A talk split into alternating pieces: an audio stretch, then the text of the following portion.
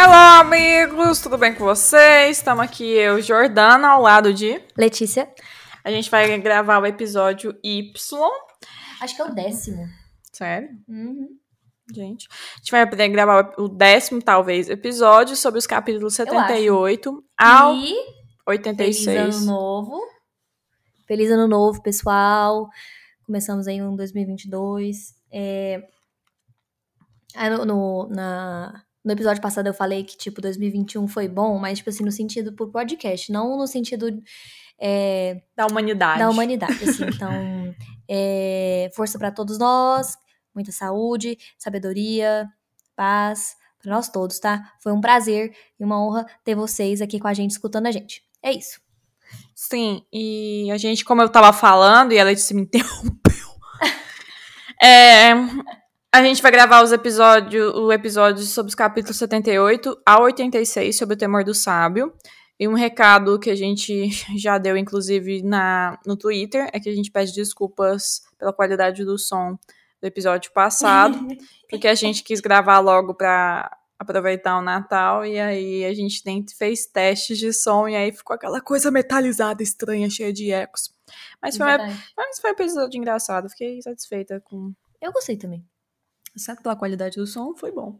Eu fiquei, assim, eu fiquei um pouco com dó, porque você tinha comprado o microfone e o trem deu errado. Na hora que eu escutei, a Jordana já tinha ido embora, na hora que eu fui editar e tal. Aí eu, meu Deus do céu. Mas aqui, acontece. Acontece.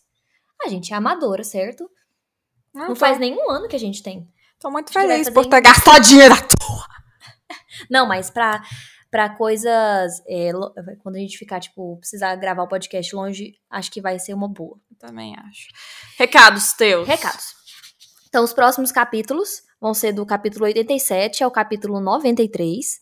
E eu quero falar sobre uma teoria que eu pensei. É, então, o que, que acontece, gente, é o seguinte: eu tô relendo o nome do vento, só que eu tô. English. Só que eu tô tentando ler ele em inglês. E, assim, pra quem é, se sente seguro em ler inglês, acho que esse, foi- esse é o primeiro livro que eu tô tentando ler em inglês. E. Eu já li. Hum, Harry especial. Ah, foi mesmo! Ah, foi mais. Eu teve Harry Potter, que também já me aventurei. É, enfim, é, tá compensando muito, gente. Muito bom. Porque, o- principalmente na hora das músicas e dos poemas. Hum. Faz toda a diferença. Apesar que a tradução é muito boa, mas tem algumas coisas nos poemas que deixam passar. Precisa da cadência, precisa, né? Da coisa que a tradução não consegue preservar. Às vezes não. Mas enfim. é, e aí, eu tava relendo a parte é, que o Ben vai embora em Hallowfell, né? Quando. Que é justamente quando o pai do, do Kvolt é, lê, canta a música pra Lan, de Lanry, né? Um pedacinho, um trecho da música de Lanry. E o que que é a minha teoria, que eu até postei no Reddit é, norte-americano. Na verdade, gente, eu, inclusive, eu queria até dar um recado que eu criei uma página de Reddit é, brasileira, tem só eu de e a Jordana de integrante, mas a Jordana não pode entrar porque ela não pode pegar spoiler. Controladora.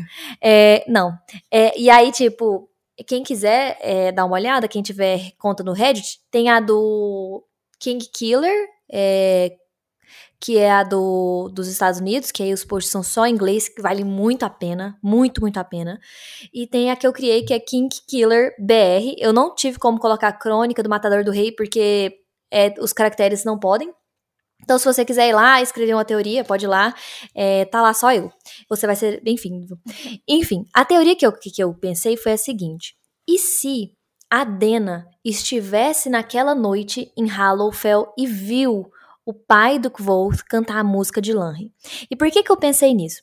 É, eu pensei nisso porque duas coisas aconteceram naquela noite de Hallowfell. A primeira é que o pai e a mãe do Kvolt cantaram o Lady Sir Savian, como é que é? O Lady Sir Savian, algo assim. Sabia? Eu me esqueci. Que foi a música que o Kvolt cantou pra ganhar a gaita de tubos. Quem cantou com, a, com o Kvolt foi a Dena. Quando, ela, quando ele pergunta para ela como que, ele, que ela conhecia aquela música, como que ela conhecia aquela música, ele, ela, falou assim que ela tinha escutado a música duas vezes na vida. E ela só comenta onde ela escutou a segunda vez. Ela falou: Ah, a segunda vez eu escutei sem, algumas semanas atrás um casal cantando. Mas ela não comenta onde ela escutou a primeira vez. E a segunda coisa que acontece naquela noite é a, can a canção de Lanry. Então, será que às vezes a Dena estava por lá naquela noite? Não exatamente com a trupe, mas ela escutou o show da trupe? Eu fico pensando nisso. Porque ela escutou, provavelmente, o Lie de Sir Sevian, e, que é a música de Ealing, e escutou a música de Lanry, que talvez foi ali né? a primeira primeira ideia que ela teve de para a própria música. Para começar posteriormente a pesquisar sobre Lang. Quem né? sabe, né? Enfim, esse era a minha teoria, é meu recado. Vamos lá, vamos começar. Beleza, amigos. Então, é. Capítulo. Foi ótimo ler esses capítulos, né, Jordana? Foi. Foi muito agradável. Esses capítulos foram muito bons, tanto é que a Jordana falou assim: a gente vai poder gravar essa semana, porque a leitura foi muito rápida. E porque eu quero saber o que acontece nos capítulos posteriores Sim. logo. É porque é, esses capítulos do Eld são muito bons. Nossa, são muito bons. Enfim. Nos adentremos então. Capítulo 78, outra estrada, outra floresta. Então tá, então a gente tem que lembrar que na, é, na, nos capítulos anteriores eles foram naquela pousada de Pennywise. Não, Pennywise é o, é o é, palhaço. É a. Penny alguma coisa. Da coisa Penny. Brava Penny. Brava Penny. Ah, foi aquele. É, eles passaram a noite na Brava Penny. E aí Dedan bebeu pra caramba, falou pra caramba também. E no dia seguinte, o Dedan acorda de ressaca uhum. e com sinais de enamoramento por Resp. E Resp, vez ou outra, demonstrava sinais também discretos dessa reciprocidade que ele não percebia. É, Tempe, por seu por outro lado, persistia calado e impassível. E Kvolf ele ficava se perguntando o que era a Letane, né? Já que ele tinha perguntado anteriormente. E o bom é que o, Vol que o Kowalski fala assim que ele sabia que a arte da Letane, abre aspas, era uma bobajada de livros de história, fecha aspas, mas que a curiosidade dele era tanta que ele não conseguia, tipo... Deixar pra lá. Deixar pra lá. E ele fala o seguinte, que a ideia de economizar palavras para como forma de energia para a luta não não soava tão absurda para ele, principalmente depois que ele viu o Elxadal e a Feila, a Feila é, nomearem o Elxadal o fogo e a Feila o ferro, né? Então, tipo assim, não parecia tão estranho, porque ele sabia que, a, que, o, que o nome, que as, as palavras, palavras, elas tinham um certo poder. Ah, então, à medida que o tempo passa, os cinco foram se familiarizando, Sim. né? E ele percebe que de longe quem tem os hábitos mais quem tinha os hábitos mais peculiares era Temp. Ele não olhava nos olhos, não sorria, não franzia o senho e pouco falava. Ele lavava-se obs obsessivamente, cerca de duas vezes por dia, e uma vez, umas duas vezes por dia também praticava um complexo ritual de alongamento, fazendo desenhos e padrões cuidadosos no ar. Inclusive, ele comenta: lembra as danças lentas da corte praticadas em Moteg. Uhum.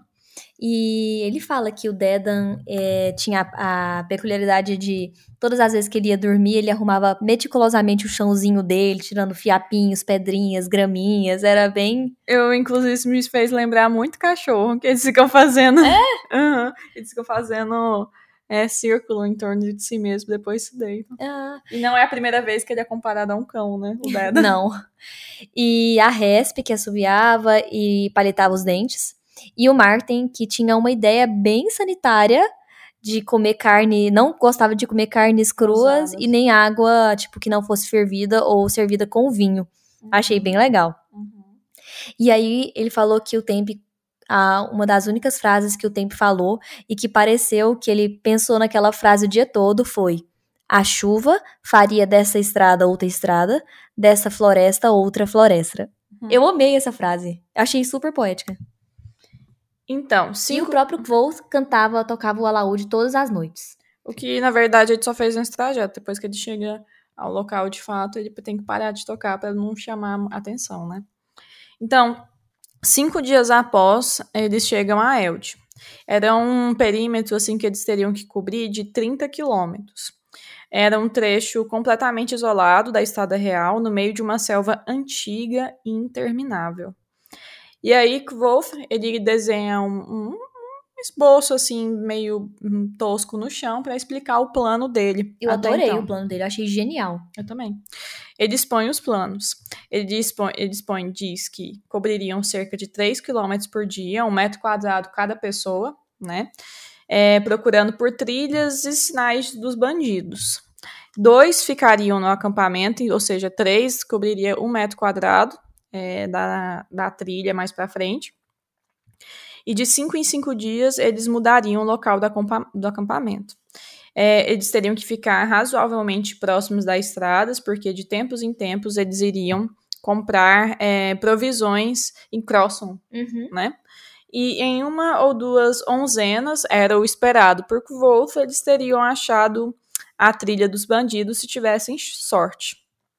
E eles iriam usar apenas reneiras para acender as, as fogueiras. Reneiras, inclusive, isso causou até um certo espanto, porque eles achavam que ele era só uma almofadinha da cidade, né? Uhum. Mas eram a, a madeira que os Edenaru é, usavam para não causar fumaça ou, é, cheiro, de ou fumaça. cheiro de fumaça no quando eles montavam seus próprios acampamentos. E aí ele dividiria a estrada em norte e sul, né? Uhum. Aí eles cobririam lá do norte da estrada primeiro iam até, iriam até o final do norte e depois cruzariam a estrada e começariam a parte sul. Eu achei esse plano genial, uhum. porque ele falou assim: como a gente não tem como cobrir todo o Elde, a gente vai cobrir pelo menos os, os quilômetrozinhos que ficam perto da estrada, buscando sinais, porque de qualquer forma, os bandidos eles precisam retornar para a estrada para pegar suprimentos e até para fazer os próprios ataques. Eles deixariam pistas, né? Uhum. E e eu acho que é isso. É, os que iriam, sempre Martin iria, né? Sempre Martin, como era um. Ele era o que um tinha mais conhecimento. É, um rastreador, né? Ele tinha mais conhecimento da floresta, então sim, é isso. E além desse, desse plano, ele faz uma, um plano paralelo, né? Ah, Orienta sim. a criar histórias caso sejam pegos. E uma coisa que eu achei interessante que, tipo assim, eles teriam que deixar já na cabeça, bem arquitetado, bem desenvolvido, o, qual seria a justificativa deles estarem onde estivessem, né? Só que uma coisa que ele fala é, é o, sobre o nome. Fala assim, olha, não minta sobre seu nome. É difícil fazer isso de forma convincente. É, e isso me fez lembrar automaticamente da Dena que a Dena sempre mente o próprio nome a cada ah. lugar que ela vai. Sim, e aí, eu essa semana eu vi uma teoria no Reddit, no Reddit, só que essa teoria não é minha, que, que falava que a pessoa falava o seguinte: eu tenho quase certeza que a Dena é de Vintas, porque foi justamente em Vintas que ela mudou seu nome mais radicalmente. Tipo, o restante do território dos quatro cantos, ela sempre usava variações de nome com a letra D. Mas em Vintas, ela usou a Lora pra, tipo assim, não dar pista nenhuma da, de. A pessoa interpretando assim, para não dar pista nenhuma da, da sua. de quem ela era. Aí eu achei bem interessante. Bem interessante mesmo. O que eu tinha visto. Não, não é não. Tipo assim, por exemplo, eu sou do. Eu sou de. Vamos supor que é porque, é porque é meio estranho, né? Mas, por exemplo, se eu quero esconder a minha, a minha. Como é que fala, meu Deus? Identidade. Identidade. Em um lugar onde as pessoas conheceriam o meu nome, reconheceriam o meu nome, eu vou usar um nome diferente do, do lugar de onde eu vim, entendeu? Hum. E, e uma teoria que eu vi, que até repeti, é que a Lora, tem gente que fala que é a soma de Aloine, que é a da Aloine do Lai de Sersavian, hum. com Lira, que era que é, que é uma das das, das personagens do, da própria canção dela, né? Então seria a união de duas personagens muito famosas do mundo para formar o nome Alora. Mas eu digo que. Mas esse Alora não é um nome real. Dela. Seria? Não, a gente não sabe. Não, porque não, Jordana. Seria um nome completamente diferente do ah, nome entendi. dela. entendi. Porque tipo assim, se eu for pro local que eu de fato pertenço e usar meu nome original, não faz sentido para eu tentar não, me disfarçar. Exatamente, ah, não é, entendi. é, entendeu? Por isso que ele falou que ela é de Vintas. É como se você, tipo assim, usasse seu nome, por exemplo, Jordana, aí você chama Não, entendi. É isso. E, e o plano era assim, vamos criar histórias. Então o Martin seria um caçador ilegal de Crosson, que tava no Eld. A Resp e o Dedan seriam guardas de caravana descontentes. Uhum. E eles se preocupavam principalmente com o Temp. Por quê? Porque o Temp, ele era usava as, as roupas de couro aderrianas, que eram de um vermelho super escandaloso, e o Temp, ele não era uma pessoa acessível até o momento. Tipo assim, não- o Temp quase não conversava, o Temp quase não interagia com a trupe, com a trupe, com a turma, então, tipo assim, seria muito difícil abordar aquele, aquela, aquela, aquele problema com ele. E Quoth sugere que vai conversar com ele. Mas antes deles tentar, dele tentar conversar com o coach, eles, porque até porque isso vai é, numa discussão, né, mais pra frente, ele fala o plano da terceira noite. É, sim. Ele fala: se vocês forem pegos Sim. e se por um acaso eles não deixarem vocês livres, assim, não liberarem vocês, falem pra vocês, falem que vocês querem se unir a eles. E aí, na primeira noite, eles vão esperar que vocês é, fujam. Então, eles vão estar esperando isso, então vocês não vão fugir na primeira noite, nem na segunda. Já na terceira, eles vão começar a ter um pouco mais de confiança em vocês e vão deixar né, a, barda, a guarda baixar. Então, na terceira noite, vocês fogem, causam uma confusão, taca fogo nas barracas, e aí vocês fazem, fazem de um jeito para vocês serem achados. E como é que é, vocês seriam achados? O coach simplesmente diz: Eu posso encontrar qualquer um de vocês na floresta. E aí eles falam. Eles nem questionam. Eles nem questionam, porque ele sabe que ele consegue mesmo. Tipo, ele, na- eles, na verdade, têm uma percepção muito mais, é, talvez, aumentada do que o coach realmente pode fazer. Sim. E aí, a questão de tempo. Não, é, era isso, que o Dedan começa a falar do mal do Temp, né? É, porque E ele aí- falou, mas o tempo, né? Ele mal Ele é- consegue conversar. é, ele é meio tal. idiota. Ele, idiota? Você que é um idiota. É, você parece um cachorro, fica só latindo. Yak, yak, yak, yak. Nossa, eu adorei o Dedan, tipo, falando impassível pro Dedan. E aí o Dedan se ofende e quer brigar com o Temp. Tipo assim, vem aqui falar então aqui perto de mim. Aí o Temp vai e fica, tipo, a, sei lá, 20 centímetros da cara do Dedan, que era maior, mais forte, assim. E aí eles meio que tem uma, uma mini luta lá na hora, né? Tipo, o Dedan dá dois empurrões, Uhum. que pro Wolf, ele fala, tipo assim, seriam dois empurrões, assim, capaz de, tipo, fazer a pessoa cair, e o Temp só dá um passo pra trás com os empurrões que o Dedan dá.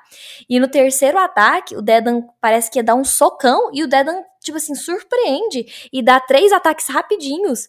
Tipo uns tapas. E surpreende mesmo. até te- o Temp, tipo assim, sabe? Surpreende até o Temp, que, tipo, ri. Ele adora o Temp ri. Mas não só por conta da rapidez, mas como também é, foram uns tapas. E ele fala assim: você luta que nem uma mulher. Não, é, o Temp deu tapinhas no, na cara, assim, do, Sim. do, do Dedan na lateral. E aí ele pega e ri e fala, sim, eu luto como uma mulher. E aí eles dois riem e se E meio divertem. que deixa pra lá, E né? a tensão diminui. E aí, mas a roupa continuava sendo um problema. Então, o Wolf, ele vai e tenta conversar com o Temp e fala. Ele, minutos antes, é, o Wolf percebeu que, na verdade, parte dessa dificuldade, parte dessa desse, desse excessiva quietude do tempo fazia parte também que ele não compreendia tão bem assim a, a língua deles O Aturano. o aturano. Então, o que eles falam é tentar. O que ele tenta fazer, então, é, é ver se ele realmente tinha entendido todo o plano. E aí ele Uhum. tenta falar de maneira bem direta e o meio mobral assim, fala assim: olha, essa roupa é vermelha. Vermelho chama atenção. Você não teria outra roupa? Aí ele fala: sim, é, eu teria outra roupa. Era uma camisa Cinza. cinza, assim, meio desbotada e tal. Falei Assim, mas eu tenho essa roupa é pra caçar, não é pra lutar. E mais pra frente eu vou falar qual que é a minha teoria que a Letícia discordou dela. Mas ele fa- falou: mas se três bandidos, eu luto. Se E quatro, tento melhor falar. Espero três noites, fogo nas barracas. ah, então Isso. o, o, o Wolf fica até meio aliviado, tipo, ai, graças a Deus, pelo menos eu tinha entendido essa parte. O tempo é muito bonitinho. Uhum. E... E se pegarem você? Isso, aí o Martin, subitamente o Martin cai a ficha do tipo assim, não, ok, você vai achar a gente, mas e se pegarem você? Aí o Kvolt, tipo, pra. Ele meio que. Faz uma piada. né? faz uma piada, mas aí ele fala o seguinte: é, eu vou me passar por um músico inofensivo, mas se mesmo assim eles me pegarem, fiquem tranquilos. Tipo assim, se eles me levarem, eu devo conseguir matá-los sem problema e depois eu encontro vocês. E aí Tipo, todo mundo acreditou. É, e todo mundo ficou tenso e, tipo, ficou. Todo mundo, tipo assim, Meio assustado. pouco conversa e eles fizeram sorteios de turnos de vigília e foram dormir. Sim. E o Quoth diz que isso era pra ser uma piada, né? Sim. Mas assim, agora só a questão da, da teoria. Porque no capítulo 87, que não era pra eu ter lido, mas eu li porque era muito convidativo, tava escrito Letane, então é claro que eu li. é, ele, é, o moço explica mais ou menos o que é Letane. Então, o que é uma coisa, eu não vou falar sobre isso exatamente agora, mas uma coisa que eu acho que possa ser o motivo dos adenrianos usarem blusa vermelha, roupa vermelha pra lutar e roupa é, cinza pra caçar é porque em lutas eles não querem pegar ninguém desprevenido. Eles querem falar assim, olha, eu vou lutar, não, eu quero lutar e, e bora lá. Tipo, não é um ataque sorrateiro. É, então, a Letane meio que prega isso, sabe, Pra tentar ser justo. Tipo um, Fez sentido. um aquele negócio do futebol é fair play. Aham. Então, tipo, ele não quer pegar ninguém desprevenido. Por isso dá roupa vermelha, porque tá realmente se anunciando.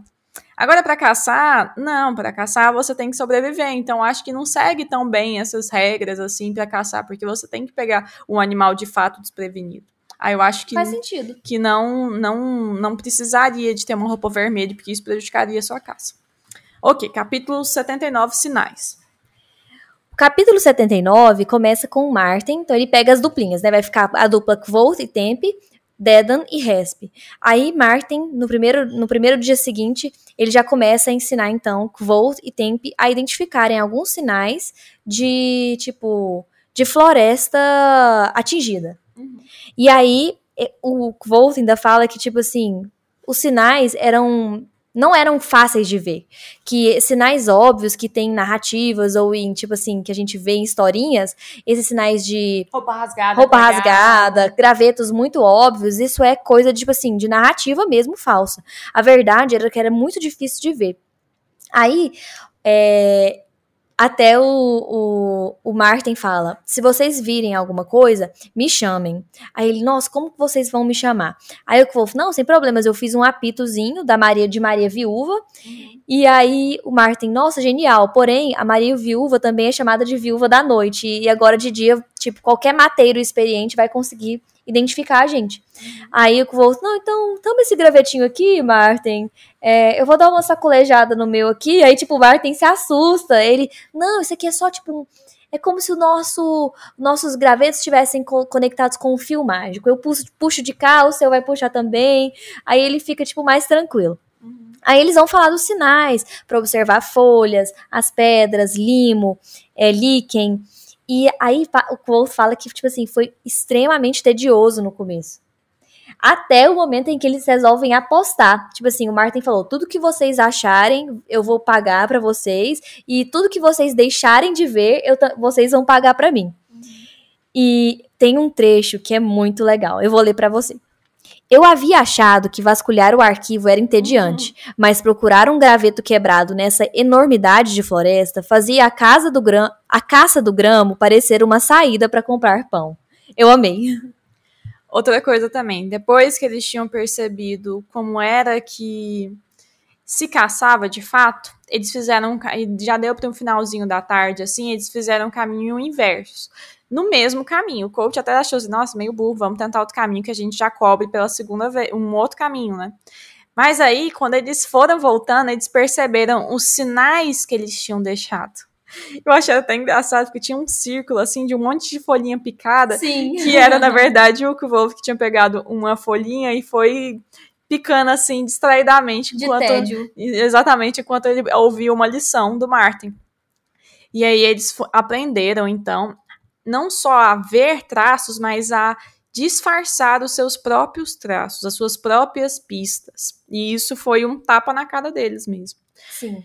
E aí, em um desses momentos, é, o Martin é chamado porque ele vê alguns galhos quebrados, assim, sinais de que realmente alguém tinha passado por lá. E aí o Martin é chamado e aí fala assim: "Ah, não, tudo bem, mas esse sinal eu que coloquei aí para testar vocês". E aí Porque, porque é um, um trabalho que exige que nós este- estejamos alerta o tempo todo. exatamente. E aí foi nesse Que momento surge- que surge a aposta. A aposta. Ele falou assim: não, então vamos fazer o seguinte: vamos fazer uma aposta permanente. É, Temp e o Wolf ga- ganhariam meio vintém por cada sinal encontrado, e o Martin ganharia uma lasca de prata para cada sinal que deixassem passar. Aí, ok, então foi feito assim. E aí, mais pra frente, todos se encontraram, cinco, novamente, no acampamento, e eles foram jantar. E aí começou meio que uma tradição deles de contarem Sim. histórias, e isso é muito rico nessa, nessa parte aqui. Muito. É, Martin conta a história do filho de uma jovem viúva que saíra de casa para fazer fortuna. Ele comprou um par de botas mágicas que o ajudou a resgatar uma princesa de uma torre, do alto de uma montanha. Havia um gigante, gigante faminto e uma charada. E essas botas mágicas vieram de um latoeiro na história. Exatamente. Sabe quem que eu lembrei dessas botas mágicas? Não. Do, do Bash, que tinha umas botas muito chamativas, né? Interessante. Mas eu não. É isso. Não, assim, eu tentei ver se tinha algum sentido nessa história. E a única coisa, assim, que eu lembrei foi que, tipo, o Kvold, uma das coisas que a gente vai ouvir falar é que ele já resgatou princesas de reis adormecidos em sepulcros, né? E ele fala de uma tal de princesa Ariel. Aí, assim, eu sempre tento fazer paralelos nas histórias que são contadas ao longo do livro, mas, assim, essa eu realmente não consegui fazer muito sentido. Mas é legal é, pensar que o Patrick, muitas vezes, até, até na do menino do, do Coisinha de Ouro no Umbigo, que eu esqueci o nome, que é uma história super, tipo assim, nada a ver, é, eu gosto disso no Patrick, porque a ideia, quando ele fala que ele ia escrever a Crônica do Matador do Rei, ele queria ir é, contra as histórias de magia que já existiam no, na- né, no nosso mundo, né, na Terra. Então, assim, você vê que ela não é uma a crônica do Matador do Rei não é comum. Ela é uma história de magia que vai, tipo assim, vai surpreendendo a gente. Então ele, ele essas é o tanto é que o Kvol tem, tem, tipo assim, super noção do que, de que essas histórias, tipo, bota mágica, latoeiro dando uma bota, princesa sendo resgatada de um gigante, faminto, não sei o quê, fica nas histórias. E que a história do Kvol era muito, é muito diferente desses tipos de história, tipo, fantásticas. Outra coisa que me faz lembrar é o sapateiro que deu aquelas botas já usadas. Verdade! E o fato de que o Wolf passou, na verdade, pelo Dragon, que era um gigante faminto, e que ele resgatou a Adena, né? Faz sentido. Mas é viajando. É, mas é uma boa, uma boa mesmo. Caramba. Capítulo 80, Tom. É, no dia seguinte, é, o Martin saiu com o Resp e, a- e o Dedan. Agora ele daria essas lições para esses dois. Eu fico Uhum. imaginando, tanto que deve ter sido difícil. Nossa! né? Aí o Kvolf, ele fica com o Temp. Eles ficam um tempo cuidando da- do acampamento, mas não tinha mais nada que se podia fazer, porque afinal de contas nem a música ele poderia tocar, porque eles tinham, né, estavam meio que escondidos. Então, na ausência do que fazer, Kvolf tenta realmente conversar com o Temp. E ao chamá-lo, o Temp, uma hora, ele se aproxima demais, assim, fica poucos centímetros de distância, uma distância incômoda mesmo de coach. E aí o, o Kvolf fala, Temp, que ele tem essa sacada, né? Ele, na verdade, nesse capítulo, ele faz três perguntas. A primeira pergunta é que você vai falar. Não tinha percebido. Temp, a que distância os adenrianos param um dos outros? Aí o Temp dá uma gargalhada e fala, esperto, sim, diferente, Aden, pra você, perto. E isso era diferente de pessoa para pessoa.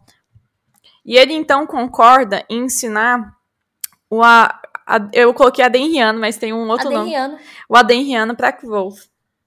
Porque o coach per pergunta, ah, você poderia ensinar sua E- língua para mim? Essa foi a segunda, essa foi a segunda pergunta. E até o Kvolt fala que essa seria a quarta língua que ele iria aprender. Sim. Então a primeira, né, a Turano, segunda Ciaro, que é de Sealdi, o Temano, que ele aprende pro julgamento dele da lei Sim. férrea, e agora o Adêmico. Uhum. Adêmico, exatamente. É Adêmico, é. Não é Adenriano, não. Não, acho que pode ser, acho que é, acho que são sinônimos, eu acho que Ah, são tá. sinônimos. E, e aí eles têm todo uma- um momento que ele começa a aprender um pouco de palavras e aí eles travam numa palavra que chama freat, que eu não sei o que, que É significa. Ah, murro. E aí, nossa, eles ficam um tempão nessa cena tentando aprender até que o Volt fala que existem uma coisa chamada cadência. Uhum. E que a cadência da palavra era diferente. E que às vezes uma palavra com uma cadência diferente significava coisas diferentes. E aí ele falou que ele teve que rever todo, todas as coisas que ele já tinha aprendido. E aí ele faz a terceira pergunta. Tempe, como são suas canções? Aí ele vai e pergunta, o que é canção? E o coach, ele dá um exemplo, né? Ele recita uma, uma cançãozinha bonitinha, assim. Depois você vai falar pelo que eu tô vendo aí. E aí, ele... O, o Tempe fica enfurecido, tipo, insultadíssimo. E, e eu fiquei pensando, gente, por que ele tá tão in- insultado, sendo que ele parece que gostava de música quando ele tava na, na Brava Penny, ouvindo violinista. Mas parece que é uma coisa realmente muito é, desrespeitosa na cultura dele. Aí ele fala, não, canção de Adenri, complicado. Uhum. E aí acaba o capítulo. Você vai falar sobre essa canção? Então, eu fui pesquisar sobre essa canção e na versão em inglês, é, a Joaninha ela é chamada de Little Jenny. Eu não sei se todas as Joaninhas são chamadas assim, na verdade. E aí fala que ela- a Joaninha ela era descalça, que ela foi, é, não, foi dar uma volta para procurar o, o vento e ela tava procurando um menino é, bonitinho para fazer ela rir é, e que na cabeça dela tinha um, um, um chapéu com penas e que havia um assovio nos seus lábios e que eles eram molhados e tinham gosto de mel. É, e que a língua era sharp, sharp é afiada, né? Uhum. Então, tem gente que acha que o poema é sobre a Auri. Agora. tem gente, gente, tem teoria no Reddit que, que relaciona. colocou, né? Olha, olha a teoria que, eles, que tem gente que faz. Eu, não, eu ainda não li, me aprofundei. Tem gente que acha que aquela mulher toda bonitona, modegona, que deu a. Modegona. Modegão, mede- modegana, bonitona, que deu a. Como é que chama? O negócio de ameixa. o negócio de ame- a, a coisa de ameixa pro Quoth, tem gente que acha que é a Auri. The fuck? Tem gente que acha que a Auri foi pro Ambrose. Não, tem. Nossa, gente. não, errado. Tem gente. é, tem, um, tem uma menina, a gente já leu, acho que foi o nome do vento, que falava que o Ambrose tinha pedido ela em noivado e aí ele tinha voltado atrás e ela tinha sumido. Hum.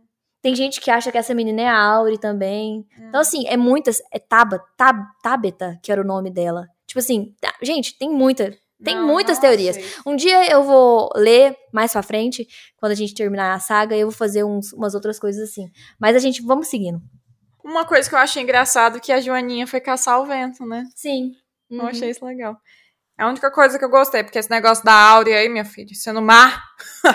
Não, é porque tem gente, com o livro Gente da música errada. do silêncio, a música do silêncio da Auri parece que se passa na semana que ele é envenenado. Ah, sabia. Aí tem gente que, tipo, tentou, tipo, cruzar as histórias, os dias que o Wolf foi envenenado, com os dias que ele chorou, com os dias...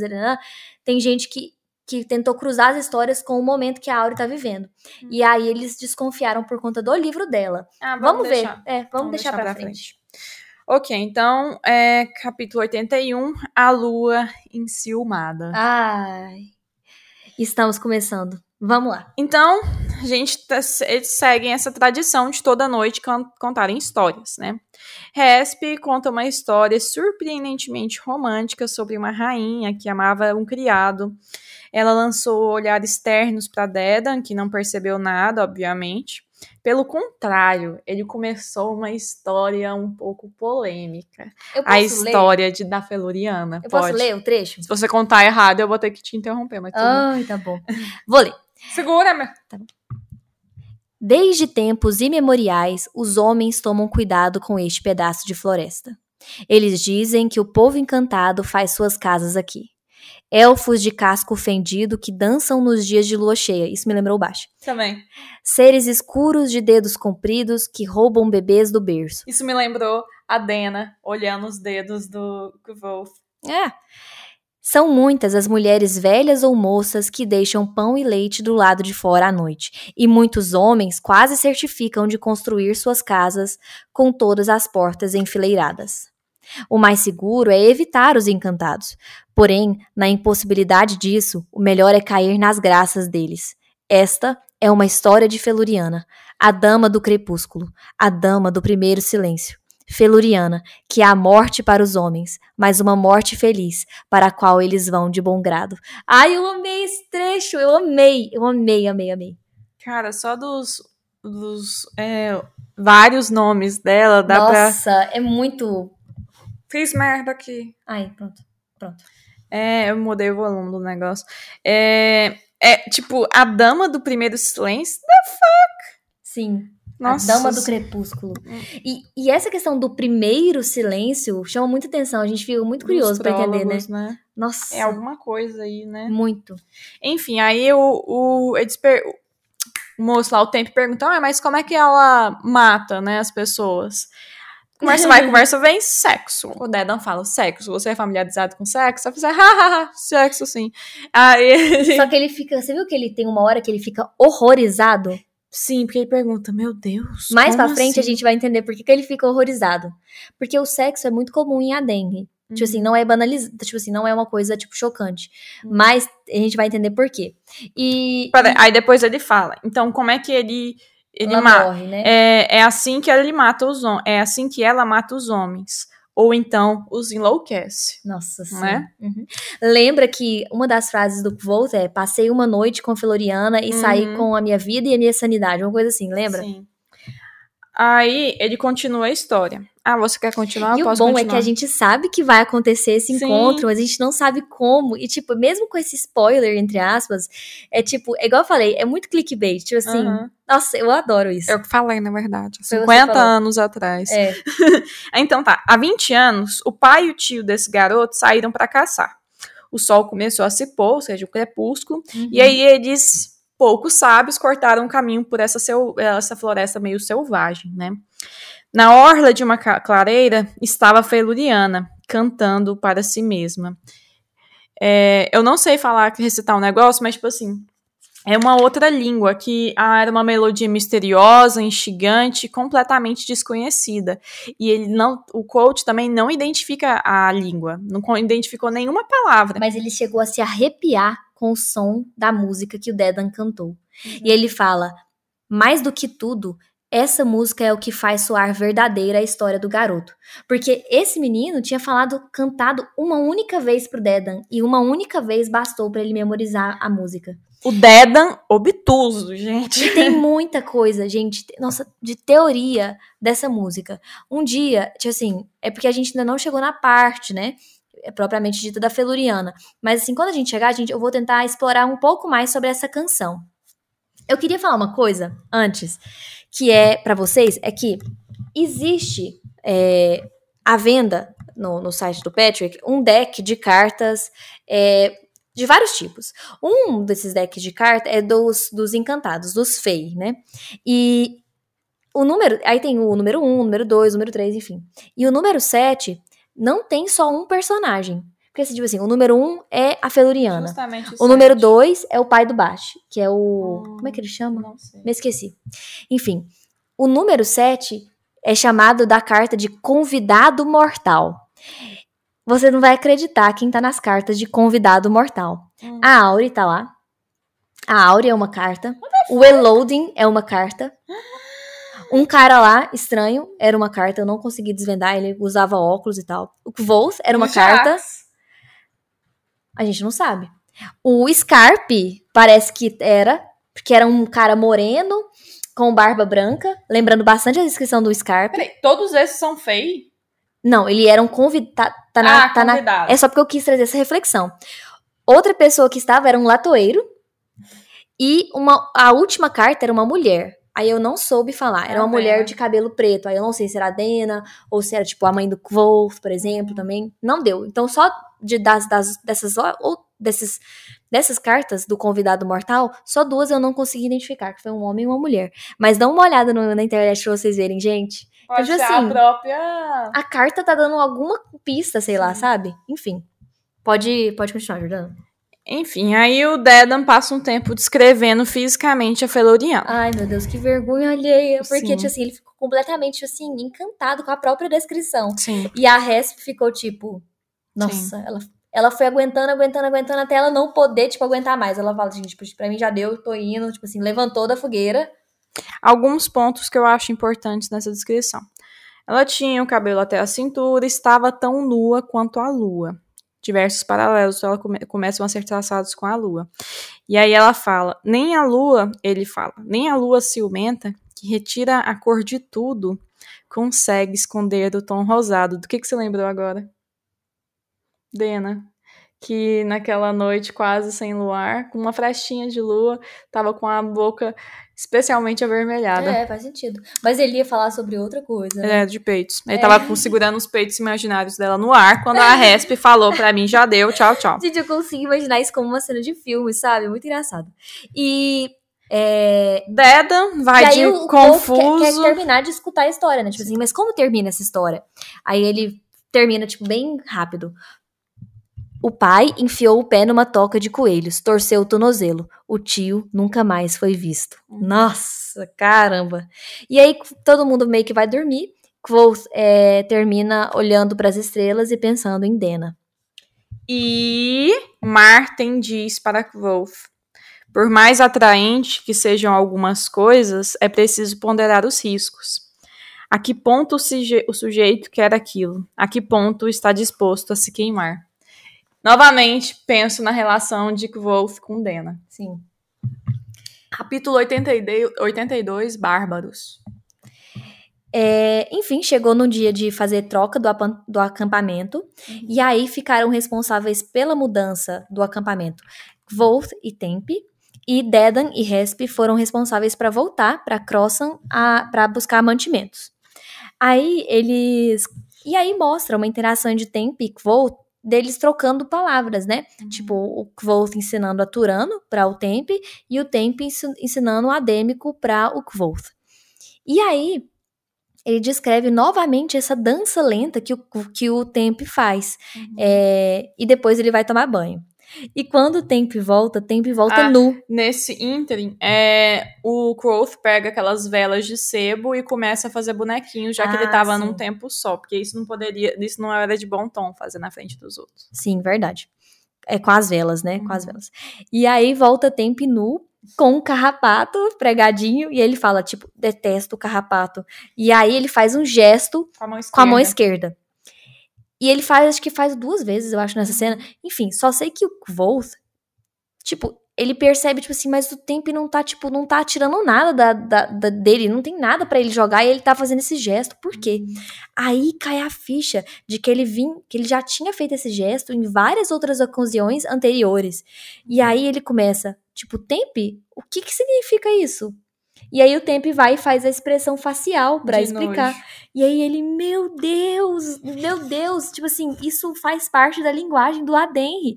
E aí começa então a eles aprenderem conversarem. E aí tem aquela. Com, aí ele começa a aprender a segunda parte da linguagem adêmica. Porque não era só as palavras ditas em uma cadência específica também eram os, as expressões idiomáticas que eram todas feitas em gestos das mãos mesmo. Sim.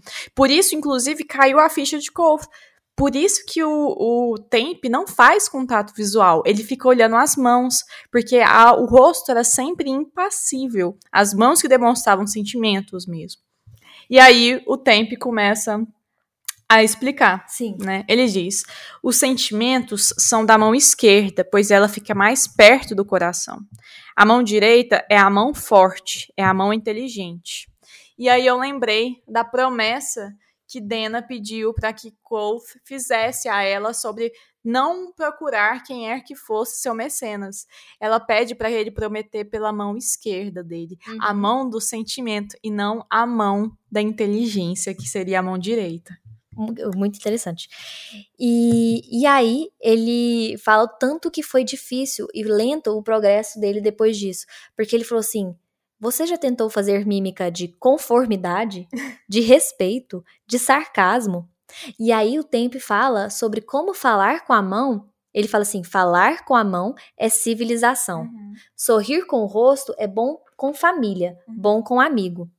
E aí ele fala sobre algumas coisas que você tenta expressar com a mão e outras coisas que você não segura, uhum. porque não vem da mão, não vem do coração, vem da barriga. Sim. E aí ele fala que gargalhar. gargalhar Porque o Quoth fala, mas você gargalha, tipo assim, você deixa a gargalhada transparecer no seu rosto. Ele falou, risada não é isso. Risada não é bom de, de segurar, não é saudável.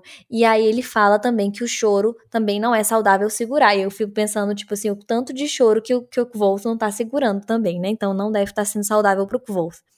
E aí ele fala que as civilizações, as civilizações fora do Adenri não são civilizações, eles são bárbaros, são rudes. E aí eles fazem toda essa reflexão sobre o que era bárbaro e o que era civilização. Todos aqui parecem cães. Aí a gente lembra do Dedan, que inclusive ele falou que era um cão. Todas. Aí ele pergunta, mas e as crianças? As crianças sorriem, como é que vocês fazem isso? Falo, não, todas as crianças são bárbaras. É, aí ele fala uma coisa muito legal. Quando eles crescem, eles vão aprendendo. E olha só, os bárbaros não têm mulher para ensinar civilização não podem aprender. E nesse instante aqui, depois mais para frente, no capítulo 87, a gente percebe que são as mulheres em Adenri que ensinam civilização, que ensinam Letane. Eu achei isso muito massa. Também tá dando um spoiler, mas é leve, é um spoiler leve. Tá vendo? Por isso que você não tem que dar. Tem que, tem que ficar lendo ali na frente, né, Jordana? Ainda bem que você leu só, mais, só um capítulo pra frente. Enfim, gente, o que é interessante. A dança, faz a dança agora. Isso, isso. E aí, é, Tempe, depois dessa conversa, né, desses, desses sobre a linguagem gestual dos adenrianos, ele começa a fazer novamente a ketan, a prática da ketan, que lembra muito a prática do kata, do karatê, né? Tipo, porque tem uma cena do, do, do que o Quoth, até acho que é no próximo, que ou nos próximos, que o Quoth em um momento da Ketan ele não consegue. Não, só pra gente finalizar o capítulo e eu não perder a linha de raciocínio. O Temp começa a fazer a Ketan e o Quoth, que quer deste, ele, ele, é muito curioso e, além disso, um pouco orgulhoso, né? Ele falou assim: Eu não quero ser bárbaro. Eu quero aprender, então, essa civilização. Eu não aceito, tipo assim, meio que ser chamado de bárbaro. E aí ele começa a praticar e imitar o Temp na Ketan e o Temp só ignora ele. Uhum. E aí, essa questão do karatê, tipo, eu posso estar errada, mas, tipo assim, a gente vai ver mais pra frente que a Ketan é meio que uma mímica de uma luta, né? Só que Uai, os movimentos... você dando spoiler? Não, só que o. não, tá dentro do blocão dos capítulos. É, só que os movimentos são lentos, então, tipo assim, é super difícil. E o kata do karatê, ele é baseado também em movimentos de luta também. Tipo, todo o kata é movimento de luta. Enfim, enfim, é isso. Capítulo 83, falta de visão. Obrigada, Pedro, por levar a Letícia pro karatê uma vez. tá?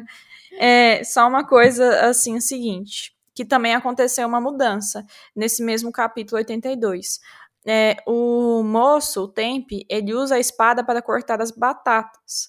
E isso foi uma coisa que foi estranho. O coach percebeu uma mudança, porque geralmente ele era super ciumento com a espada dele. Então foi uma mudança que ele começou a ter realmente, né? Ok, capítulo 83, falta de visão. Então tá certo. Novamente, mais uma noite ao redor da fogueira mais uma história sendo contada agora por Martin, uma história do grande Taborlin. Que era uma história, basicamente, que o, o Taborlin estava preso num, numa, num local, assim, parecendo... Numa caverna. Numa caverna, exatamente. Veja que agora não é numa torre, né? Que no começo o, o velho Cobb conta da história que ele estava preso numa torre alta, e agora ele está hum. numa caverna. Exatamente. Aí o é, Sifus, não sei se fala, Saifus, que é um rei feiticeiro, tinha lhe tirado o cajado a, e a espada, e sem eles, teoricamente, sua força se esvaía e ficava parca. Mas assim, mesmo assim, o Taborlin disse: quebra-te. E a pedra dessa caverna, que era lisa, é, se que... portas e sem janelas, né? Exatamente, se quebrou. Quem que você lembra aqui? Do Eloding. Eloding, destruindo verdade, é o local do é refúgio. Que o Eloding lembra o Taborlin, não o Taborlin lembra o Eloding. Sim, mas quem que você lembra ah, nesse sim, momento? O Eloding. Sim. E aí, ele saiu da caverna e entrou no castelo, o castelo de Saifus. Então ele ordenou, ardei. E as pedras irromperam em chamas e abriram até o salão em que estava Saifus e seus 50 guardas. Então, ele vai simplesmente e fala: Pega então seu cajado, pegue os seus pertences naquele baú. Mas ele não esperava que realmente ele conseguisse abrir, tar, abrir tal baú.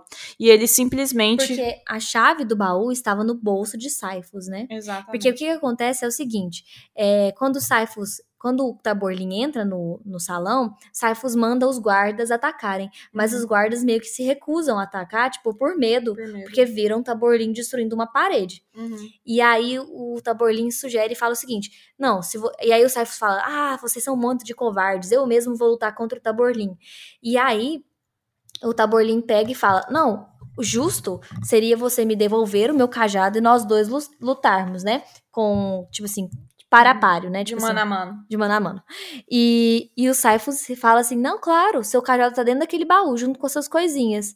É só você ir lá pegar. Só que a chave do baú estava com o Saifus no bolsinho dele. E é igual a Jordana falou, ele não sabia que o Tabor- Taborlin ia ao baú e ele iria nomear o, o baú, tipo assim, entendeu? É, Dudu. Edro, exatamente. Ele fala Edro. E aí no baú tava tudo que ele precisava, né? O, cajado, e a capa, o anel. a capa de cor indefinida, é, a sua moeda, a sua chave, enfim, as coisinhas, as ferramentas que o Taborlin usa. Aí, é, eles param um momento, né? Porque o Martin tava pigarreando, sei lá. Tava tendo umas alergias. Aham. Aí eles começam a refletir, né? A Hess pergunta a Dedan: Que cor você acha que seria essa capa? Aí o Dedan fala: Ai, é uma capa de cor indefinida. Eu falo assim, não, mas tudo bem. Mas que cor que você imagina que seja quando você é, ouve isso? Assim, ah, eu acho que é meio que uma furta cor, né? Como se fosse um, um monte de pedra lavada assim. É... E era isso, mais ou menos. A Resp fala: Ah, sempre imaginei que fosse um cinza sujo, né? De estar tá muito tempo na estrada, ele fica muito tempo na estrada e tal, pega chuva. Aí o, o fala: branca, eu acho que é branca, sem cor. E o Martin fala: azul celeste. Não tem nenhum sentido, eu sei, mas é assim que eu imagino. Azul celeste. E o Kvolf? Ah, eu sempre imaginei ela como uma coxa de retalhos, mas na maior parte do tempo eu imagino que ela seja escura. Escura demais para alguém ver a sua real cor. E, inclusive, nesse momento, eu, eu lembrei do Helix escura, é uma capa escura Sim. demais, né? E aí é meio que isso. Aí a, o Martin continua a história. Seu cajado detinha grande parte do seu poder. Sua espada era letal. A chave é, e a moeda e a vela eram ferramentas valiosas, mas a capa estava em seu coração. Disfarça-se e ajuda o a, a, disfarça o disfarça, né, e ajuda ele a se esconder quando estava é, encrencado. Ela o protegia. Inclusive, podia nela esconder naqueles, naqueles milhares de bolsinhos coisas que ele precisava, como Uhum. um brinquedo para alguém, ou alguma flor, alguma coisa nesse sentido. E aí ele termina a história do Taborlin. Ele fala que o Taborlin, ele invoca grandes relâmpagos e o fogo. E aí ele mata os guardas dos Saifos. E aí ele termina de pegar a chave e a moeda, né, que eu já tinha falado, e a espada de cobre, chamada Sky Aldrin. E aí o Dedan interrompe, porque o Dedan é desses, Uhum. interrompe e fala, cobre? Isso, isso não existe. Isso aí o Martin, tipo, também eu não quero contar mais essas histórias, a cor é cobre, a história é minha, tipo assim, eu conto do jeito que eu quiser. Uma das explicações de Deda não acreditar que fosse de cobre, porque assim, cobre não guarda é, fio de tipo de corte. Uhum. E aí a Resp até sugere, ah, não seria de prata? Eu sempre ouvi que era de prata. Aí o Martin meio que apela e encerra a história. Então, Aí eles ah, essa parte é viram pra boa. Kvolt. Tipo assim, Kvolt, então conta a história. O Kvolt sabe contar a história, aí o Kvolt já vinha é, refletindo sobre isso, que ele vinha servindo de, tipo assim, encosto de histórias, por, porque ele, como ele era um Edena Rule, ele sabia muitas histórias. Aí ele fala, não, eu vou acabar com essa mania deles de me pedirem histórias. Eu vinha pensando na história que eu ia contar, e aí ele resolve contar a história, é, uma história diferente. É, só para um parênteses, eu quero falar para Jordana que ela grave o nome de Saifus, porque esse nome não é à toa que apareceu aí. É isso. Só isso que eu falo. Lembra de sífilis. Nossa, meu Deus, que tipo de associação horrível que você fez. Ele é venéreo. Continua. Ai, tá bom. Existia um garotinho. E esse garotinho tinha uma coisa diferente nele. O menino tinha um parafuso de ouro no umbigo. E só com a cabeça aparecendo. Imbigo. Ai, meu Deus do céu. Ninguém conseguia explicar pro menino para que o, para, o, o parafuso servia. E ele foi perguntando para a mãe, e a mãe não sabia a resposta. Ele cresceu e foi procurar as respostas do porquê ele tinha um parafuso de ouro no umbigo. E ele caminha pelos quatro cantos. Ele caminha para os fisiopatas, ele pergunta para os arcanistas, ele pergunta para reis. É, ele pergunta para imperador, né, o, o, rei de Vintas, pergunta para o imperador aturense, até ah, ele falou assim: até seguiu pelas estradas dos montes tempestuosos para perguntar as feiticeiras do povo tal. Que a gente até já tinha ouvido falar, né? Você lembra do William? Acho que foi na, na conversa do William. Dá uma boa noção de mundo essa Sim, exatamente. E aí, até ele chegar no rei de Modeg, que era o mais sábio de todos. O rei de Modeg possuía uma almofada, e em cima daquela almofada tinha uma caixa dourada. E, na, e aí que ele abriu com uma chave dourada que ele, que ele tinha no pescoço. Então, o rei supremo girou cuidadosamente o parafuso dourado. Uma vez, nada. Duas vezes, nada. Aí, girou a terceira vez e a bunda do garoto caiu. Ai, eu amei essa história. Aí todos ficaram incrédulos. Se revoltaram. Menos Temp. Que amou. Amou. Caiu, Caiu na gargalhada, e depois foi abraçar ele. Abraçou, volta, aham. E aí. O Edson isso é um absurdo. Eu quero uma história de começo, meio e fim, que tenha propósito. Você tá fazendo uma piada na nossa cara. Aí o Martin fala: Quem contou essa história pra, meu, pra você? Fala assim: Ah, foi meu pai. Assim, isso é maldoso. Não, ele dizia que a única coisa é, capaz de manter capaz de mantê-lo sossegado era capaz de me manter, aliás, manter uhum. coach sossegado, era dar alguma, algum tipo de quebra-cabeça para ele. Mas ele matava charadas como quem mata mosquitos. E as de, do pai dele logo se esgotaram. Então, ele colocou, ele meio que. Hum, aí Martin critica essa postura do pai. Aí ele fala: não, são as perguntas que não sabemos responder que mais nos ensinam a pensar. Se você dá uma resposta a um homem, tudo que ele ganha é um fato qualquer, mas se você lhe der uma pergunta, ele procurará suas próprias respostas. E quanto mais difícil a pergunta, com mais empenho procuramos as respostas. E aí, eis que dá-lhe um clique. Loading. Era isso que Loading estava fazendo. Ele estava lhe dando as perguntas. E tudo o que o coach obtuso queria era respostas simples Agarrando os mamilos. Agarrando os mamilos de Loading, sendo que claramente é, ele não estava conseguindo captar a essência da lição. E aí ele fica pasmo ante sua falta de compreensão, a sua falta de visão. Ou seja, nesse momento, talvez ele se torne um Elir.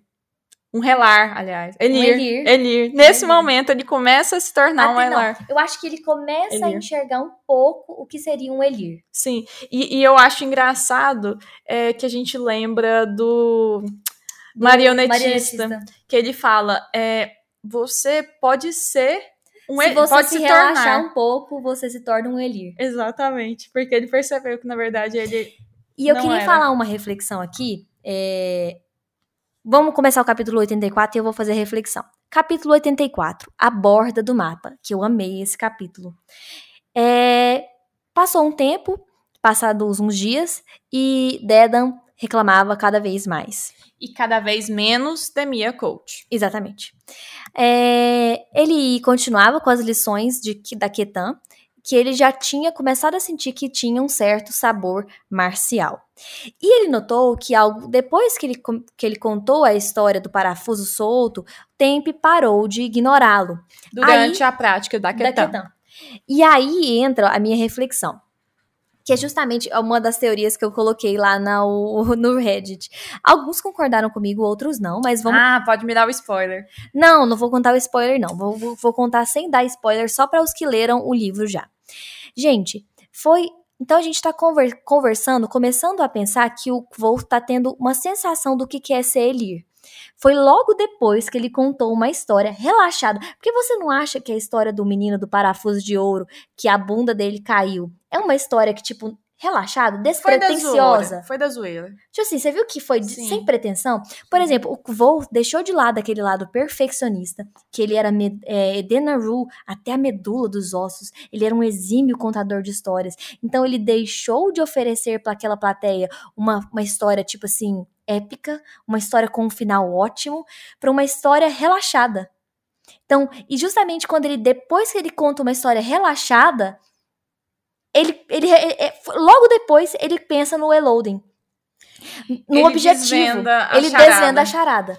Então foi só o Volt relaxar que ele desvendou uma charada. Uhum. Mais pra frente, quando ele tiver contato com a Denry, e isso eu vou tentar falar sem dar spoilers, Ah. ele vai adquirir um jeito de pensar que vai ajudá-lo.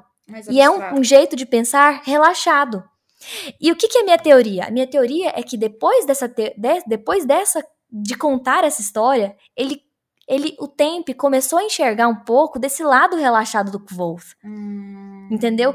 Então aí ele parou de ignorar o Kvolf por conta dessa história. Que talvez essa história relaxada mostrasse um pouco, mesmo que seja pálido, um lado do Kvolf que ele ainda talvez teria potencial. Um lado mais relaxado. Não tinha pensado nisso. E aí, e aí ele parou de ignorar. Essa é minha teoria. Uhum. Que, tipo assim, aí, depois ele vê esse lado relaxado, com um possível potencial adenriano ali nele, sei lá, Uhum. seria.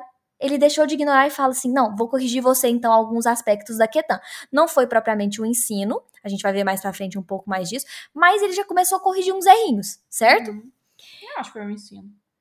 E, e aí tem uma, até uma frase do Kvolt que fala que se ele, se, se ele soubesse mais sobre os adenrianos, teria percebido que era muito mais que isso. Sim. Ou seja, parece que o fato do Tempe estar tentando corrigi-lo, é, tentando ensiná-lo, é, tem uma certa gravidade. Você sentiu isso, Jordana? Sim, tem um impacto muito maior. Não era só o fato dele estar satisfeito ele ter acertado aquele tal movimento na hora, mas foi quase que um apadrinhamento, sabe? Quase. E não era qualquer, tinha um, tinha um peso naquilo, né?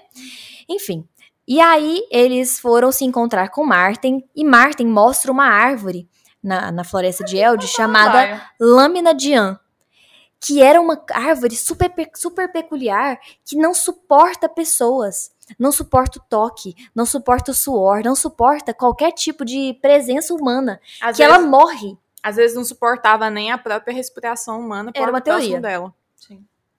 E aí eu quero ler o trecho que ele fala, porque esse trecho é eu quero que vocês escutem, porque esse trecho é muito bom pra quem ainda, tipo assim, ah, tem gente que tá lendo o livro com a gente, tem gente que tá tipo só escutando a gente. Então, pra vocês relembrarem esse trecho do Patrick, o tanto que ele é bom pra escrever. Martin fala o seguinte: Esta é uma floresta muito, muito antiga. Não se vê a lâmina em nenhum lugar próximo de onde tenha havido uma povoação humana. Aqui nós estamos fora da borda do mapa. Os mapas não têm bordas externas, têm bordas internas, buracos. Não pode haver lacunas nos mapas. Por isso, as pessoas que os desenham sombreiam uma parte e escrevem em cima Eld. Essa floresta é tão grande como Vintas. Ninguém é dono dela. Há lugares por aqui que nunca sentiram a pressão de uma passada humana, nem ouviram uma voz de homem. Mas não este lugar. Este lugar é antigo e selvagem. Não dá o menor cisco de importância para nós. Se essa gente que estamos caçando levar a melhor sobre nós, não terá nem que enterrar nossos corpos. Passaremos cem anos deitados no chão e ninguém chegará nem perto de tropeçar nos nossos ossos. Caramba! Isso é genial! Nossa, eu amo esse, esse trecho. Nossa, eu amo, amo. Aí, inclusive, a partir dessa reflexão de Martin, é, teve uma parte que eu também peguei na íntegra, porque, íntegra, porque eu achei essa parte muito boa também, bom. então eu simplesmente vou ler. Tem Ah. partes que elas não, não podem ser comentadas, elas têm que ser lidas. Sim, mas às vezes eu, tipo, eu parafraseio, então não sei se é 100% na íntegra, porque eu Não, mas começo eu uma também coisa... li umas partes cortadinhas um pouco. Procurei não pensar em como uma er me mandara pra lá, como quem movesse uma pedra num tabuleiro de taque. Ele me mandara para um buraco do mapa, um lugar onde ninguém jamais acharia meus ossos. Muito bom. Muito bom e muito perverso a gente pensar cada vez mais o tão perverso e manipulador Que pode ser o Maier Alveron, né? Exatamente. Bredon, às vezes, pode ser só uma sombra do que o Álvaro de fato é, ou pelo menos um concorrente à sua altura. Boa, boa, boa. É, capítulo 85, Interlúdio Cercas. Aí Quoth para a história novamente porque ele vê um casal entrando na pousada Marco do percurso. O casal estava com seus filhos, que também eram um casal. O casal chamava Mary e Happy. Os filhos chamavam Ben e Sil. Happy foi com a filha, Sil, até o cronista, enquanto Mary levou o filhinho para o bar. E o Quoth levou, ofereceu cidra para eles e não cobrou. Você viu que ele não uhum. cobrou, né? A Mary oferece, aí o Quoth, não, o seu marido, ele fez o serviço na cerca e cobrou menos, muito menos do que ele poderia ter me cobrado. Ela agradece o Quoth, volta para o cronista, e aí o Bash fica Reflexivo. Reflexivo. Ele fala: não sei porque a Mary tá pedindo pro cronista escrever, sendo que ela me escreve cartas. Ela me mandava cartas. tipo, o Bashi. Eu sou é, padrão, né? É, é, é, ele. Dizem que o, o, o conto é que o.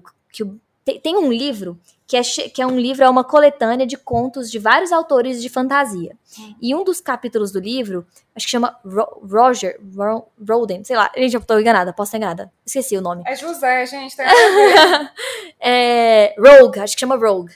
É, é um dos capítulos que o Patrick escreveu, era do Bash. Hum. E aí é a rotina do Bash na, na Algures. É o que a gente vai, quer, que eu, a gente lê. A gente vai ler ainda, é. Enfim, aí ele aí o, o, o Wolff explica que o cronista ele é um funcionário do Tribunal de Justiça, então tudo que ele escreve é oficial. Aí ele fala, não, mas os, os, os, o clérigo, o superior Grimes, também tem peso legal. E Aí o Quoth fala que ah, se um clérigo for oferecer seus serviços, às vezes ele pede em troca moedas, né, dinheiro para a igreja, e às vezes a pessoa não é capaz de pagar. Enfim, e aí isso pode prejudicar muita pessoa naquela região. Além, Fez uma reflexão. Além disso, não só o fato de que se você fosse fazer um testamento, é claro que você tinha que destinar parte da sua, dos seus bens à igreja, porque era de bom tom. Além disso, tinha também o fato de que se você fosse expor um assunto muito polêmico, como por exemplo você ter filhos bastardos com uma viúva, tal como o prefeito, é, isso poderia causar muita polêmica, muito mal-estar naquele povoado. E se o sacerdote tivesse má índole, ele ainda poderia escrever o testamento como bem quisesse, favorecendo a igreja ou se favorecendo. Exatamente. Ok. E aí, aí um momento da narrativa. A Mary leva o menininho dela Sil. A menininha dela para o banheiro e deixa o Ben é, com o Quote e o Bash. Com o Bash. Ela entrega o Ben ao Bash, e aí eu fiquei segura, eu imaginando a cena. O Bash de braços estendidos, segurando o menino super sem jeito, enquanto o menininho ia progressivamente ficando cada vez mais desconfortável, começando a chorar. Uhum. Aí o, o ele toma o Bash assim, pelo amor de Deus, Bash, você não consegue tipo, segura esse menino direito. E aí eu achei isso muito interessante, porque pela primeira vez, a música. Ele cantou, né? Ele canta. Não é a primeira vez, porque quando aquela caravana chega no, no nome do vento, ele canta um pouco também. Com a caravana. Hum. Mas essa é uma, uma vez que foi especial. E eu senti. Não... E ele ainda deu uma indireta pro baixo, como se o menino fosse dele, né? E eu achei o máximo o, o a revolta de baixo, tipo, me respeita, olha para ele, ele é louro, tipo, como se fosse, é isso o fato de aquilo ser em verdade, né? E não o fato de que ele teve um caso, ou talvez ainda tem com a Mary. Aí os, eles vão embora, é, é, e o Vols pergunta pro cronista quanto ele tinha cobrado, e ele cobra um preço super baixo. Uhum. E ele fala, nossa, mas não dá nem o papel que você usou. Aí ele, não, eu ouço as coisas, né? Tipo, eu ouvi vocês falando que a família Bentley não vinha bem, então eu cobrei pouco. Aí o Baixo até pergunta: é, Hash, você quer que eu destrua a cerca de novo? Ele, cala a boca, Baixo. Como assim? Tipo assim, o Vô tá tentando ajudar aquela família, né? Então, tipo assim, ele fazia o Baixo quebrar a cerca para ele chamar o, uhum. o, o, menino do Bentley pra consertar. E aí eles fazem uma reflexão sobre os impostos, sobre né? os coletores de impostos, os sanguessugas. Sobre, tipo assim, o quanto é ruim e o que poderia, como poderia afetar a família Bentley se tivesse uma terceira coleta, né? Uhum. E aí ele fala que ele acha que a terceira coleta não vinha antes da colheita, mas ela viria depois da colheita. Colheita. E aí ele fala, comenta que os Edena Rule, eles não pagavam impostos, porque eles não têm posses. É. E que foi a primeira vez depois que ele chegou em Naugures que ele teve que pagar impostos. E, e aí ele fala: agora eu entendo os homens que rebelam, que se rebelam aos impostos do rei. Veja que o Kvolt de agora, da marca do percurso, é diferente do, do Kvolt da história. Porque o Kvolt da história tá indo contra esses caras, né? Uhum. Tá indo contra, porque ele, os bandidos que ele tá caçando é justamente os bandidos que vão contra as coletas de impostos do rei. Né? A gente não sabe a versão dos bandidos. Nesse momento, nesses capítulos, eu comecei a pensar.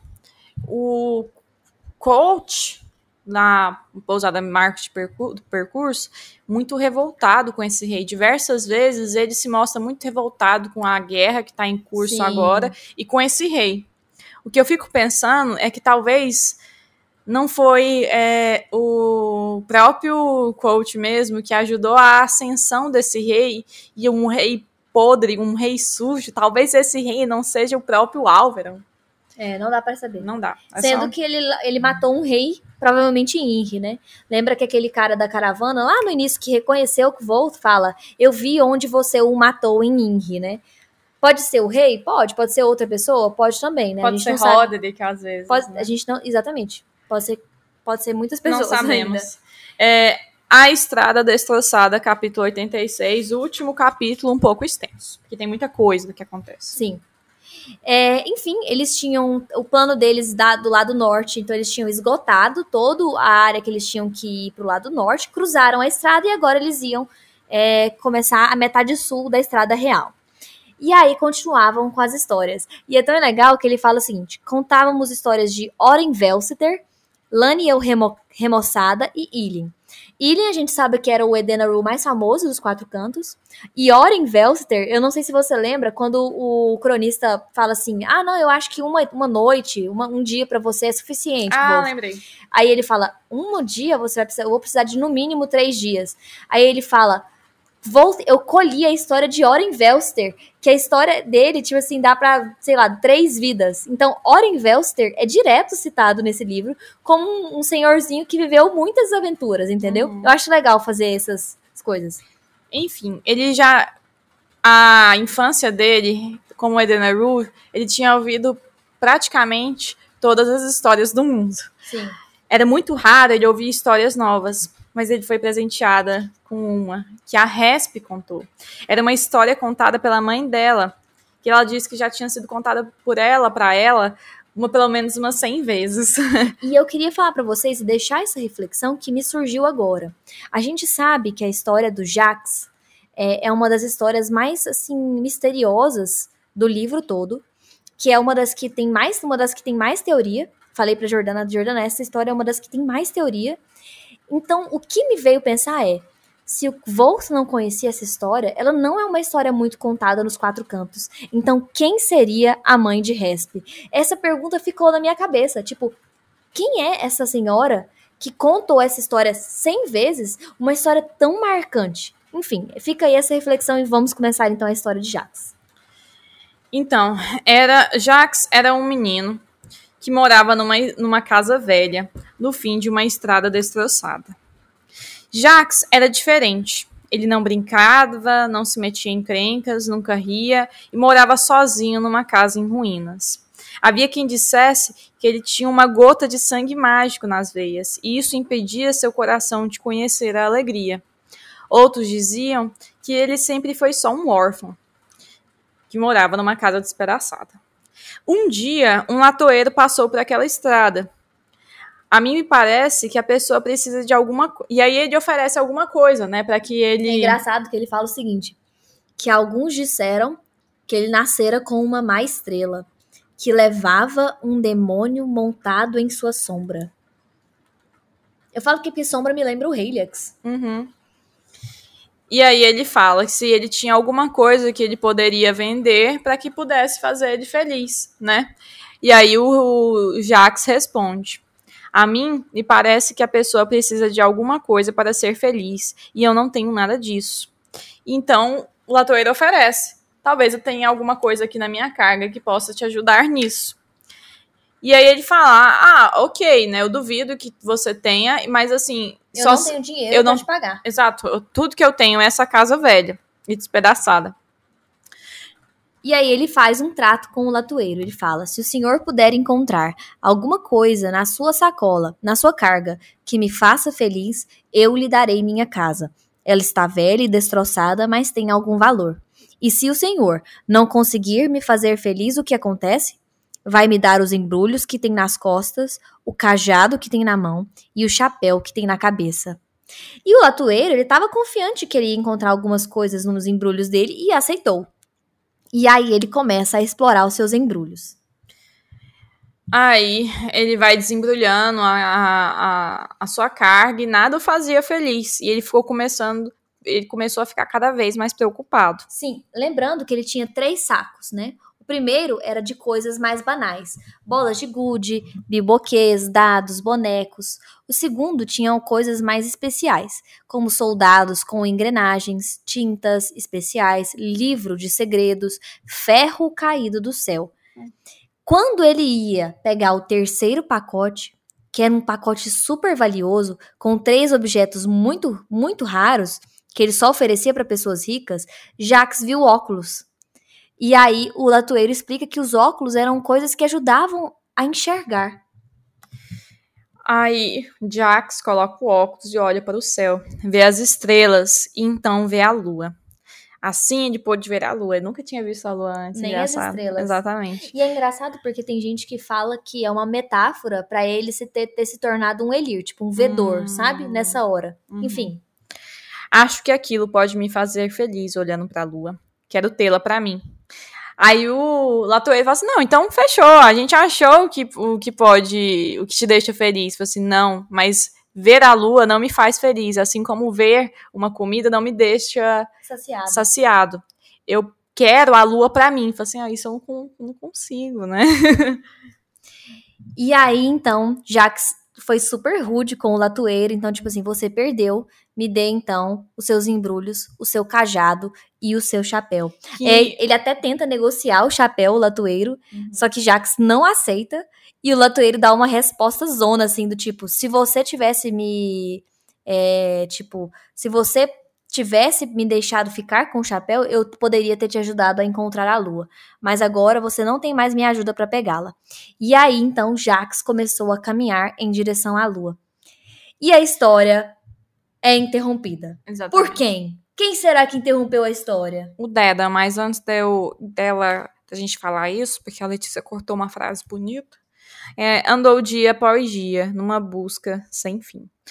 Aí, o Dedan vai fazer. Oh, que frase, hein? É boa, assim, você tá falando que o do Patrick escreve mal, é? Tá estourando o microfone certeza. Mas é porque você é trouxa. Eu nunca falo que o Patrick escreve mal. Muito pelo contrário, eu acho que o Patrick, ele levou. Não, vamos acelerar. Aí, o Re- a Resp perde a paciência com o Deda diante, Perdeu paciência comigo. diante de uma interrupção. Aí você é o Dedan. É, Hum. Aí o Koth meio que tenta intermediar a discussão. é, mas o... essa parte é muito tipo, ele dura. fala, tipo assim, não, Dedan. Tipo assim, porque ele, o Dedan se revolta, né? Toda vez ele se revolta. Aí o, De, o Cole fala, não, então vamos resolver como adultos, né? Uhum. É, faz sua sugestão, como que a gente faz, então, pra ser mais rápido? E aí ele fala, tipo, estou cansado de você falar, de seguir ordens de um, de, tipo, um pivete como você, que não tem nem cabelos nos bagos. Aí o Koth perguntou: Nossa, se o, sou- o Maer soubesse, então, como seus bagos são cabeludos, ele teria, com certeza teria colocado você na liderança dessa equipe. Pena que ele parece que não usou isso como critério, não é mesmo? E aí Fica interrompe. super tenso. Exatamente. Aí né, é, Temp interrompe. Ele sempre interrompe de maneira. Eu às vezes eu fico, pensando, será que ele realmente faz isso sem querer ou ele faz Nossa, eu isso? acho que ele faz sem querer. Eu, mas eu sei, mas parece que ele sempre é uma interrupção Ele assim um providencial. bom, Exatamente. É, sempre providencial. Aí ele vai e pergunta: o que são bagos? Aí o, o Dedan, sem nenhum pudor, né, agarra os seus próprios bagos para ilustrar o que seriam, né?